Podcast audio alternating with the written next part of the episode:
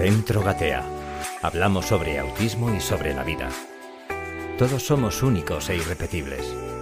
En cada episodio lo descubrimos. Con el patrocinio de la Universidad Francisco de Vitoria de Madrid.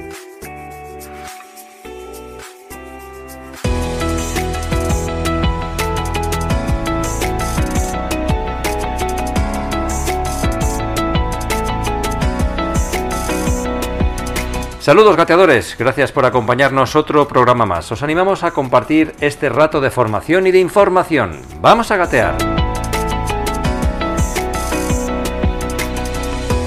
Bienvenidos todos, queridos oyentes del podcast y telespectadores de nuestro canal de YouTube. Es un placer ponernos otros jueves más delante de los micrófonos y de las cámaras para llevaros allí donde estéis todo lo que concierne al mundo del autismo. Así que muchísimas gracias por vernos, por escucharnos, por aguantarnos en alguna ocasión y como siempre hacemos, un fuerte abrazo a nuestros amigos de la Universidad Francisco de Vitoria que son muy majos y muy amables, como decíamos en un programa anterior. Recibid también un saludo de Pablo Barón en las cámaras, de Claudia García en las redes sociales, de Marta Rodríguez en la coordinación y de un servidor, Raúl Alonso en los micrófonos.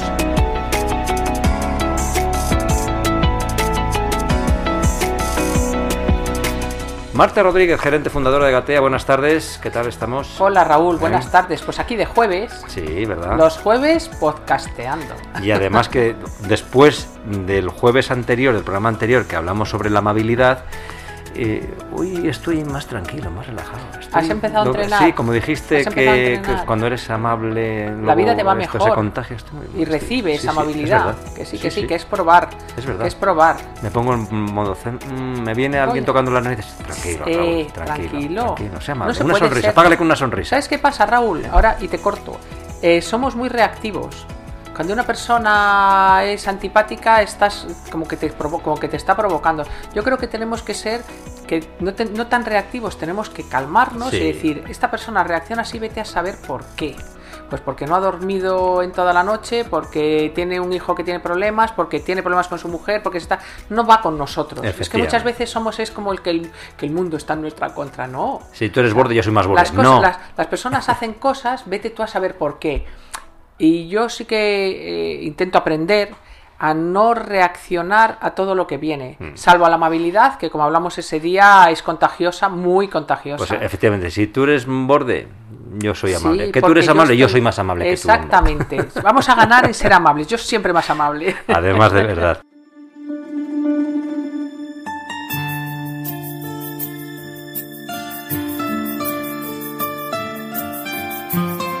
Ya sabéis, queridos amigos, que tenemos una sección dedicada a los comentarios que nos hacéis llegar Sí, gracias. y en el programa titulado Diagnóstico en autismo en mujeres adultas, ¿por qué hay menos mujeres diagnosticados?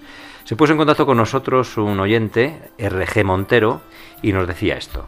Hola señoras, porque estabais eh, Mel y Mel y yo. tú, y señor, sería, será por mí, vaya, Sí. lo de señor. Sí, no sí. lo entiendo mucho, pero Y bien. Pablo, que está detrás de las cámaras. Hola señoras y señor, Silicon Valley es una ciudad de ingenieros, matemáticos, informáticos. Los niños tienen caracteres singulares, hijos de padre y madres de caracteres singulares, nada extraño. Existe una ciudad semejante en Holanda que estudió el doctor Baron Cohen. Byron Cohen, sí. Byron Cohen, efectivamente. Todos los especialistas señalan que el autismo es la no relación con lo social. La no relación social es el eje esencial del autismo. Toda afirmación sobre el autismo tiene que estar en consonancia con la espectacular histórica y cuadrático prevalencia del autismo. No caer en la cobardía de relacionar la prevalencia exclusivamente a los avances médicos. Tenemos que ser serios y tajantes enjuiciando a lo social. Volver a enjuiciar el sistema, entre comillas lo de sistema. Estamos ya en la aldea global, también entrecomillados. Ya se está empleando la expresión autismo global. Tirando de esos hilos, sacarán el ovillo. Pues nada, RG Montero, muchísimas gracias por tu comentario. Sí, y hacer Marta. un poquito el, eh, el- no sé qué el que habrá comentado Claudia, que es la persona que lleva redes sociales, la que lleva todo el tema de comunicación en Gatea, pero a colación de esto, yo creo que es importante destacar que el autismo y las dificultades sociales y la comunicación social eh, está muy determinada por el contexto. Quiero decir que una persona que tiene autismo y trabaja en Silicon Valley, en cuyo repertorio de intereses es la programación o los datos y está trabajando con personas que tienen el mismo repertorio de intereses, que ese trabajo además le reporta el dinero suficiente como para tener una vida familiar y social en ese contexto, esa persona no tiene un trastorno del espectro del autismo.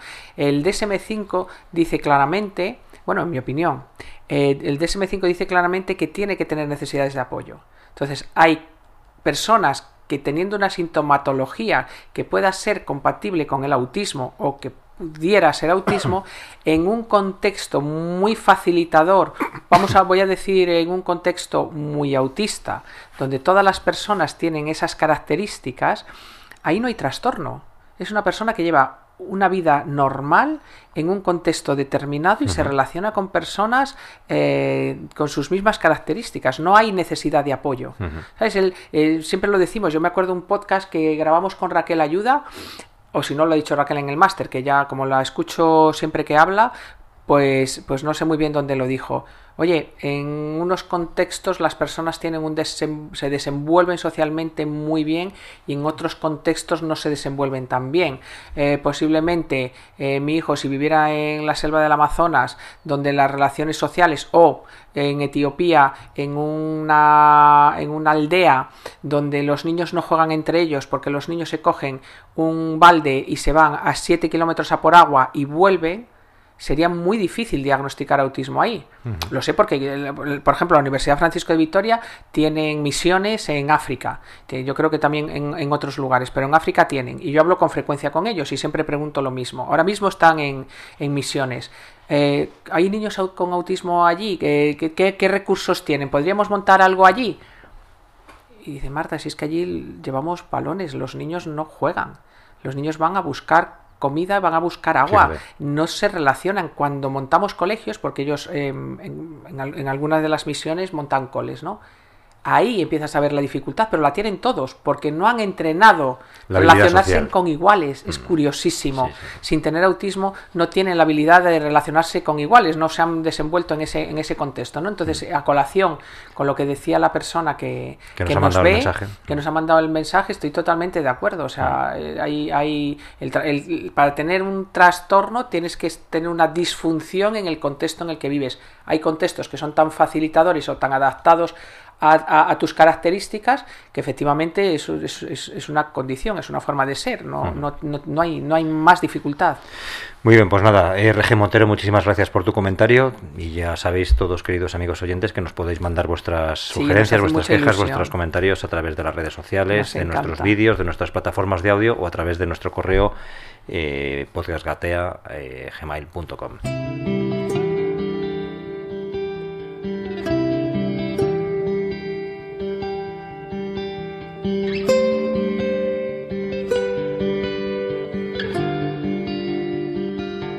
Para introducir el, tema de hoy, queridos amigos, voy a parafrasear, si me lo permitís, a Shakespeare. ¿Anticipar o no anticipar?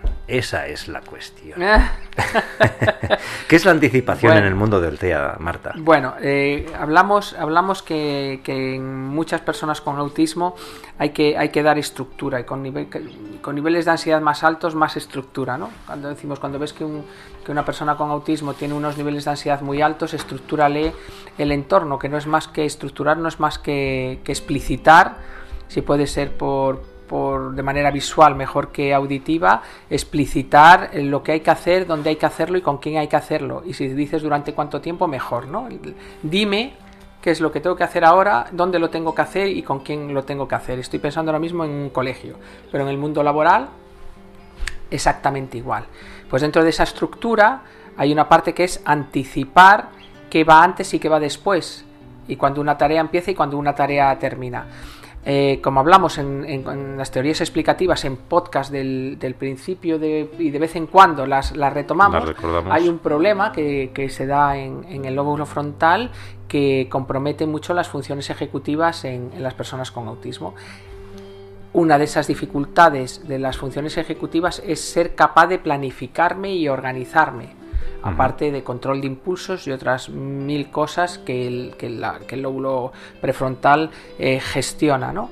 Eh, entonces, hay que facilitar, hay que anticipar y para que tu vida tenga sentido y tenga, tenga un poco de orden, lo que vas a hacer. O sea, el lunes hay colegio, eh, después te vas al parque, después meriendas, después te vas a casa, te bañas. estoy poniendo un ejemplo que se me está ocurriendo ahora, ¿no? Sí que hay personas que piensan, y yo puedo estar de acuerdo con, con ellas, que un exceso de anticipación está inhibiendo que esa persona se autoplanifique. Yo creo que ahí hay que medir el cuánto tengo que, que, anticipar y, dependiendo del momento y del nivel de autismo que tenga. Pero si una persona no es capaz de auto gobernarse, autoplanificarse, yo sí lo haría por desde fuera. O sea que es la, la línea entre anticipar y no es muy delgada, no, no se sabe muy bien dónde... Yo voto siempre por anticipar, pero no a estructurar y anticipar tanto, tanto, tanto, tanto, tanto como que inhibas la, autodeterminación, la autonomía, eso es. Por ejemplo, en una anticipación, eh, te digo que vamos a hacer esto, esto y esto y después sorpresa. Nosotros en todas las anticipaciones, por ejemplo, de una sesión de terapia, siempre se mete un sorpresa. Yo en la anticipación con mi hijo siempre metes un sorpresa. Obviamente, si un día tiene unos niveles de ansiedad muy alto, mm, quito la pestañita de sorpresa. Para que ellos vayan entendiendo desde muy pequeños que hay cosas, que, bueno, primero que las sorpresas al principio son buenas, pero después no, que pueden ocurrir cosas que no están previstas, que pueden ser buenas o malas. Y que suceden. Sí, pero que el lunes tal día hay colegio y se va a trabajar al colegio y después se va a terapia, sí se lo anticipo. Ya, pero que pueda caer una nevada enorme y no puedes ir y no puedes ir, entonces desde pequeño voy, o que, esté planificado ir al parque y llueva. Entonces, todas esas incertidumbres las vas introduciendo cuando para ti son certidumbres, les vas introduciendo a ellos la certidumbre perdón, cuando para ti es una certidumbre, por ejemplo, yo que sé, que el miércoles es el día del Carmen y el Mercadona está cerrado. Yo sé que está cerrado. Entonces yo le pongo esa incertidumbre para trabajar con él, que a veces las cosas, aunque sean miércoles, están cerradas, ¿no? Pero hay que medir el, el anticipar lo necesitan porque no tienen esa función y hay que anticipar lo suficiente, tampoco demasiado. Es un Sí, es, una línea ahí un poco una difusa. sí, y siempre dar a elegir. Por ejemplo, eh, a la, vamos a comer, ¿no? Vas al domingo, nos vamos a dar un paseo por la casa de campo y después nos vamos a comer. Puedes dar a elegir qué quieres comer. Le dices, pues hay lentejas, pasta eh, y de postre hay yogur o manzana. Siempre al principio, para sobre todo para trabajar la autodeterminación, porque después llegan los 18 años y es en qué quieres trabajar o qué quieres estudiar. Es, perdona, no he elegido ni la ropa que llevo ni la comida que he comido. Después me preguntas qué quiero hacer de adulto, ¿no? Damos a elegir, por ejemplo, hablo de cosas facilitas. La comida, yo sé que al principio no va a comer, coger las lentejas, va a coger pasta. Entre algo que no le gusta nada y algo que le encanta. Entonces él elige y se cumple lo que le elige. no te lo voy a decir, pues no, pues ahora yo quiero que comas lentejas. No come lo que él elige y después poco a poco se va complicando esa capacidad de elección y se les da a elegir entre dos cosas que le gustan. ¿Qué es la vida real? Que tú muchas veces eliges entre dos cosas que te gustan o entre dos cosas que no, te, gustan. Esa es la vida real. Entonces, desde muy pequeñitos, nosotros en esas anticipaciones metemos la elección, metemos la incertidumbre y metemos la elección. Pero siempre le damos un planning que, por cierto, abro paréntesis, tenemos todos. Nosotros tenemos nuestra agenda en, nuestros teléfonos, tenemos nuestro, nuestro calendar, tenemos tal. Si ellos no tienen esa capacidad de organización, se la tenemos que dar desde fuera porque tú tienes derecho, en mi opinión, es una cuestión de derecho, a saber qué va a ser de tu vida, ¿no? Si no puedo hacerlo yo solo, ayúdame, dame ese apoyo. Entonces, para que yo me entere, ¿por qué y para qué se anticipa? ¿Y por qué y para qué es importante anticipar? Para dar estructura a, mi vida. Necesito que me anticipes para darle estructura y orden a mi vida.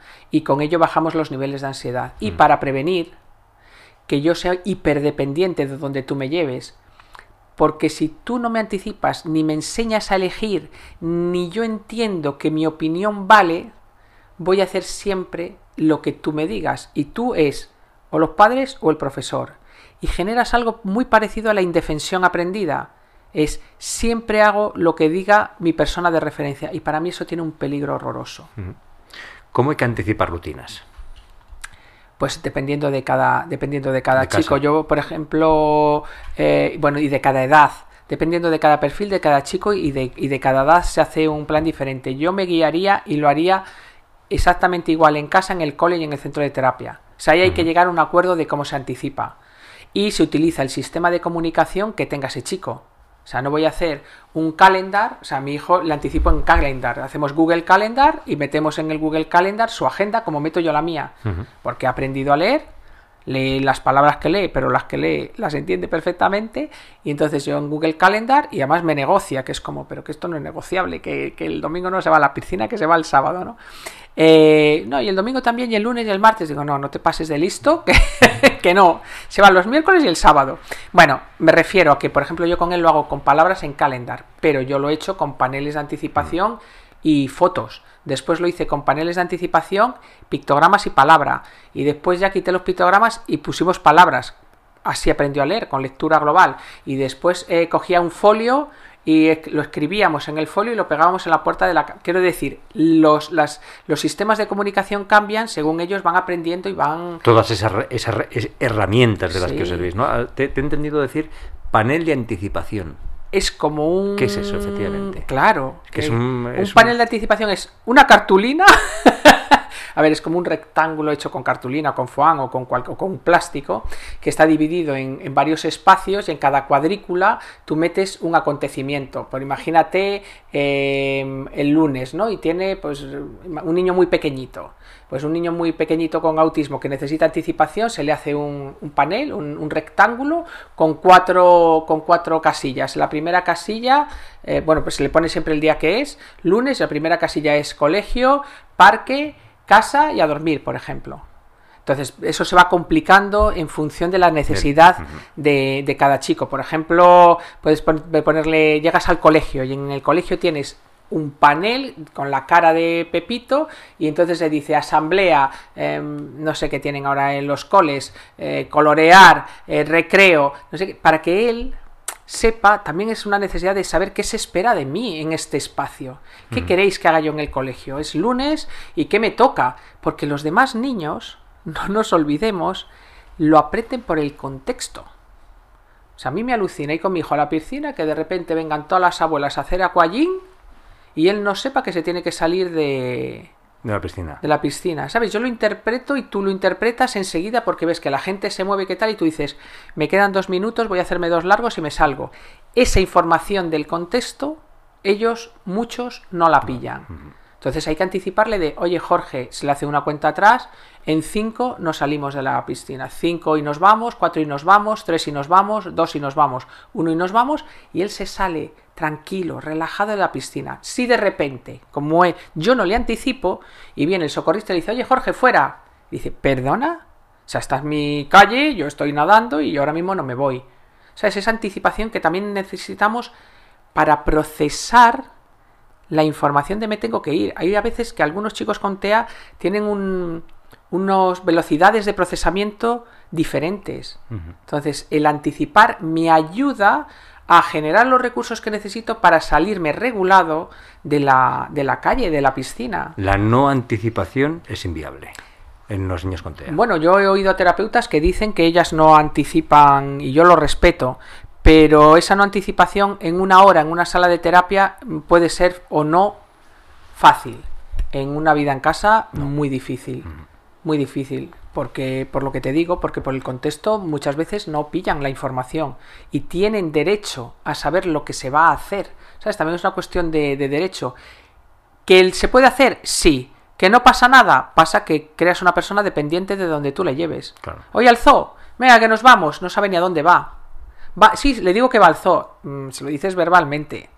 O sea, yo siempre pongo el ejemplo, el procesamiento es de por un oído me entra y por otro me sale. ¿Sé lo que es zoo? Sí. ¿Sé lo que es ir al zoo? Sí, pero no retengo esa información.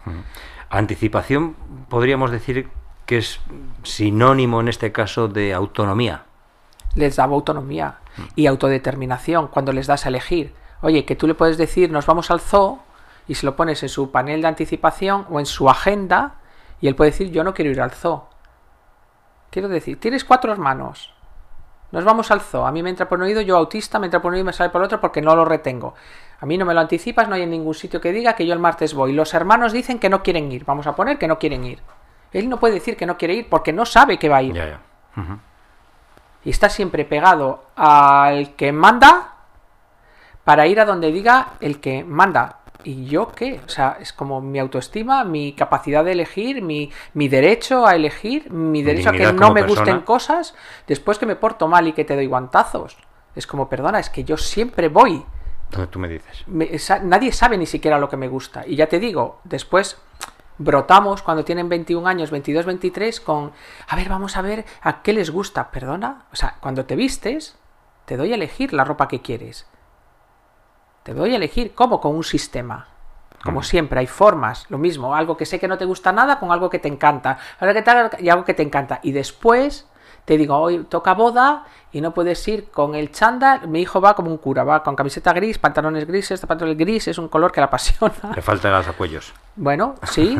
Entonces es, no, hoy, toca pantalón azul de y, camisa, blanca, porque nos vamos a una boda y mira cómo vamos todos disfrazados. Todo el mundo va. Además, yo se lo digo. Mira, aquí todo el mundo va disfrazado y a ti te ha tocado el disfraz de, de camisa blanca con pantalón no sé qué. Yo te hago caso siempre y hay a veces, como me pasa a mí, pues que toca lo que toca. Pero cuando se pueda elegir, el criterio es cuando el hermano elige, ¿por qué no va a elegir la persona con autismo? ¿no? Entonces, anticipame porque mis hermanos sí saben lo que va a ser de su vida porque lo pillan, pillan las conversaciones de los padres y pillan el contexto, anticipame y después darme, dame a elegir. ¿Y la demasiada anticipación tiene consecuencias? lo contrario, claro, es que cuando te digo todo, todo, todo, todo, todo, todo, todo, todo, te, lo que hago es, en una mente que es rígida, generarte más rigidez mental. o sea, al final no deja de ser un cerebro rígido que le gustaría que las cosas fueran invariables. Mm. Entonces, por eso te digo de meter incertidumbre en las anticipaciones. Oye, aquí va a pasar algo y no sabemos lo que es. ¿No? Entonces, el exceso de anticipación, el que no haya nada donde tú puedas elegir, ni nada que haga que tú tengas que adaptarte a un entorno cambiante, bueno, primero es casi imposible, porque las carreteras las cortan, los colegios los cierran y, las madres se ponen enfermas y no pueden llevar al colegio a sus hijos, ¿no? Entonces, hay que anticipar, en para mí la idea es anticipar en la medida de las necesidades de cada caso y irlo cambiando en función de que ese chico mejore. Las, yo a veces, yo odio, ¿eh? odio hacer anticipaciones, que estoy aquí defendiéndolo con vehemencia, lo odio. Pero cuando Jorge, mi hijo, se encuentra mal, me dice, hazme la agenda. Y yo digo, que no se la he hecho, ni ayer ni hoy. ¿Él ha vivido bien? Sí, pero hay algo que le ha subido la ansiedad y me la pide. O sea, hazme la agenda, dime qué vamos a hacer. O sea, que él es consciente, oye. No, no, él la necesita, la necesita. La necesita, la necesita. O, o, la hace él y le dice, ¿es esto lo que, lo, que, lo que toca hacer hoy? O sea, es sábado, no me has dicho nada, ¿vamos a ir a la piscina? Sí, vamos a ir a la piscina. Mm. ¿Sabes? ¿La anticipación es distinta o se trabaja de distinta manera en las personas con en adultos o en adolescentes o en niños? Las, necesidades son diferentes. Hay a veces que conseguimos que las personas se autoagenden, igual que te autoagendas tú, que tú te organices tu, tu día, ¿no? sin embargo, con un niño pequeño, pues no, no, mm. no es posible. Y después yo creo que es que hay que estar evaluando todo el rato para ver qué tipo de anticipación necesita cada Las necesidades de cada, de cada caso, de cada persona. Y está reevaluando constantemente porque es que mejoran a veces a una velocidad tremenda. Entonces es como no le des más apoyos que los que necesita. O sea, ese es el secreto, es no me superprotejas, no me des más apoyos que los que necesita. Pero yo si necesito al principio una silla de ruedas, luego necesito unas muletas y luego necesito un bastón, dame la silla de ruedas cuando la necesito, pero no me la des cuando ya podría andar con un bastón solo, ¿no? Hmm. o incluso solo cojeando.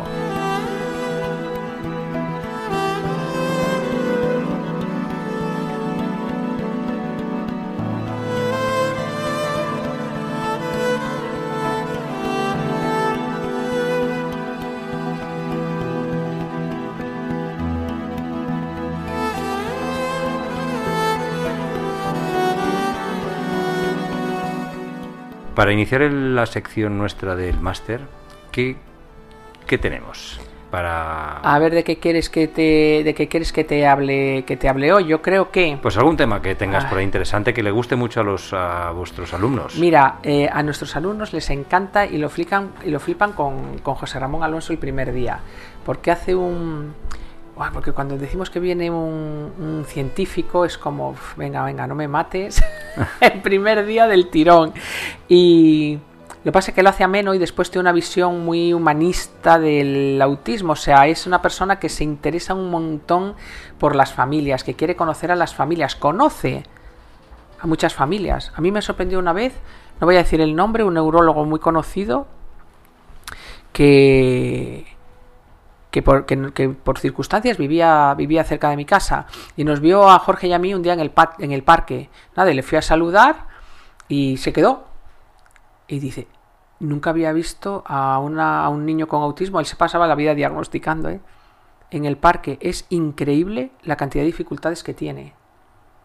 ¿Sabes? Entonces, eh, José Ramón tiene la virtud, el punto, iba a decir, de que está metido en su laboratorio y de verdad que tiene esa, ese, bueno, ha escrito 20.000 millones de artículos, su currículum un día, dedicamos el podcast entero, tú te puedes leer, yo me voy a leer el currículum de él porque es infinito. Se puede ver en la web. Eh, tiene el punto de, estoy en mi laboratorio, yo me dedico a esto, mi aportación al autismo es la investigación y el redactar de una forma coloquial lo que se publica, pero con los pies en el suelo quiere, y además lo pide, quiero conocer a madres de hijos con autismo, quiero conocer a personas con autismo, quiero ver la repercusión que tiene sobre, sobre mi trabajo en, la vida real, ¿no? Y habla de las bases neuro, neurobiológicas del autismo y hace una, una clase magistral, la verdad.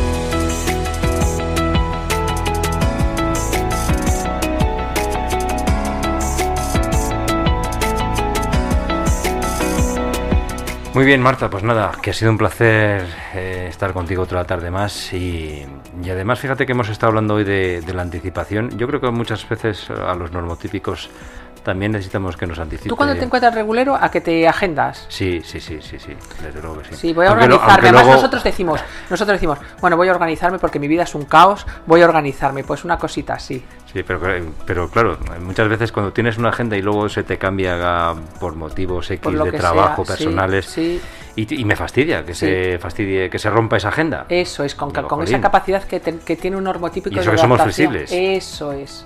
Imagínate las dificultades que tienen nuestros chicos. Bueno, pues nada, Marta, te anticipo, te anticipo que la semana que viene nos volvemos, nos volvemos, a, ver aquí, a ver Que es un placer, como siempre, compartir Muchísimas contigo los micrófonos de Gatea. Muchas gracias. Hasta, Hasta el próximo jueves. Queridos oyentes gateadores, espero que os hayamos informado, entretenido y os haya sido muy útil este programa. Recibid un saludo enorme, os animamos a seguir gateando porque para caminar primero se tiene que gatear.